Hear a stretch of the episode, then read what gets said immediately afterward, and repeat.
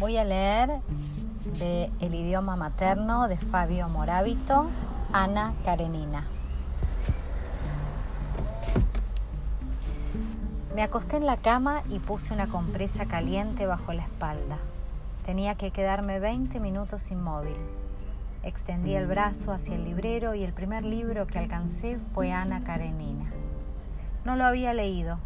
Decidí hojear las primeras páginas mientras duraba el efecto de la compresa y cuando el calor se disipó había leído más de 40.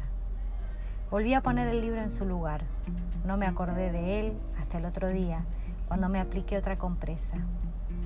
Extendí la mano, abrí el libro y seguí leyendo. No tenía la intención de echarme semejante tabique, pero no quería quedarme mirando el techo y llegué a la página 80 cuando se disipó el calor de la compresa. Devolví el libro a su lugar. 80 páginas eran un buen trozo para hacerme una idea del conjunto. Me dije que podría cometer las 870 páginas del libro en un futuro no muy lejano, quizá dentro de unos meses. Tres días después me encontraba en la sala de espera del dentista y en los anaqueles de las revistas había un solo libro grueso, Ana Karenina. Lo agarré y reanudé la lectura en el punto en que la había interrumpido. Era otra traducción con un estilo más rebuscado.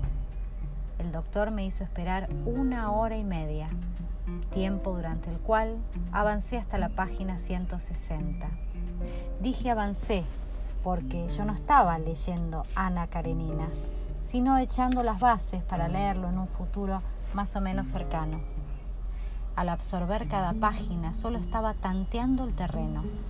Eso no quiere decir que las absorbía de manera descuidada, sino que me contenía en cuanto a emociones y pensamientos.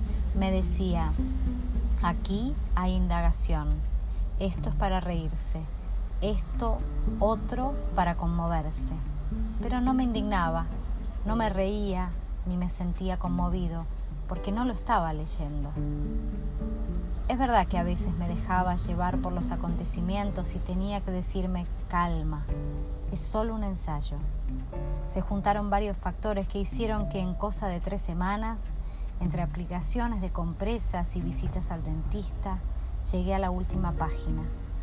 Satisfecho, guardé el libro en su sitio. Me había hecho una idea muy sólida de él. Pronto lo leería.